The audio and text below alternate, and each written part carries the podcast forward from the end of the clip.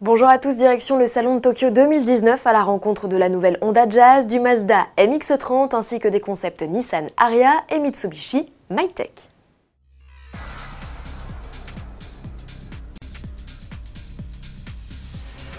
Et de 4, la quatrième génération de Honda Jazz débarque en Europe.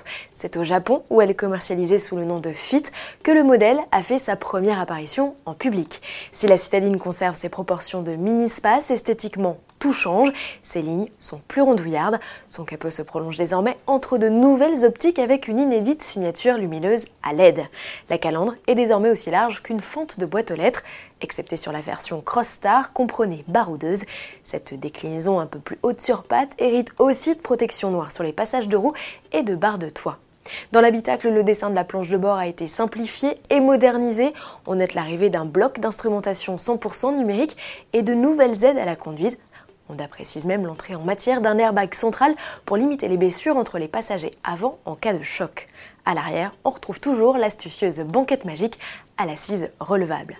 Et sous le capot, on a mis sur une mécanique hybride capable de faire fonctionner les blocs électriques et thermiques de concert ou indépendamment l'un de l'autre. Le constructeur n'a précisé aucun chiffre. L'arrivée de la Honda Jazz en Europe est prévue à la mi-2020. Après Volvo, Mazda lance un SUV 100% électrique. C'est le premier modèle zéro émission à l'échappement de grande série chez le constructeur japonais. Nom du nouveau venu, MX30, à ne pas confondre avec le CX30 dont les dimensions et le look global sont très proches. C'est à l'arrière qu'il se distingue le plus avec des montants très inclinés façon coupée et des portes à ouverture antagonistes comme sur la feu RX8. À bord, on remarque la présence d'une console centrale flottante et de compteurs numériques. Mazda a fait en sorte d'utiliser des matériaux recyclés ou respectueux de l'environnement. Les espaces de rangement sont ainsi recouverts de liège, clin d'œil à la matière des bouchons que produisait la firme à ses débuts en 1920. Le SUV développe 143 chevaux, sa batterie d'une capacité de 35,5 kWh n'affiche que 200 km d'autonomie. Le MX-30 est déjà proposé à la commande en France, comptez 34 400 euros hors bonus pour la série de lancement prévue en septembre 2020. Et puisqu'il est question de SUV électrique, Nissan y va aussi de sa petite contribution avec le concept Aria. Il devrait être commercialisé en Europe fin 2020. Le modèle semble déjà beaucoup plus proche d'une version de série, contrairement au concept IMQ présenté en mars dernier. Avec ses 4,60 m, l'Aria se place dans la gamme entre les Qashqai et X-Trail.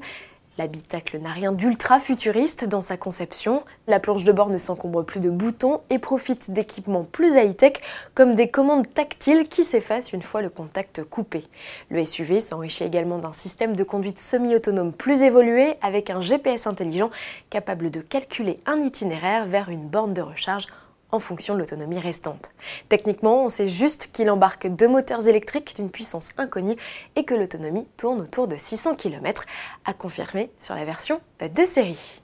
Un dernier modèle baroudeur électrique pour la route, il est signé Mitsubishi. Voici le MyTech, un concept de buggy zéro émission à l'échappement, sans toit ni porte. Jusque-là, rien d'extraordinaire.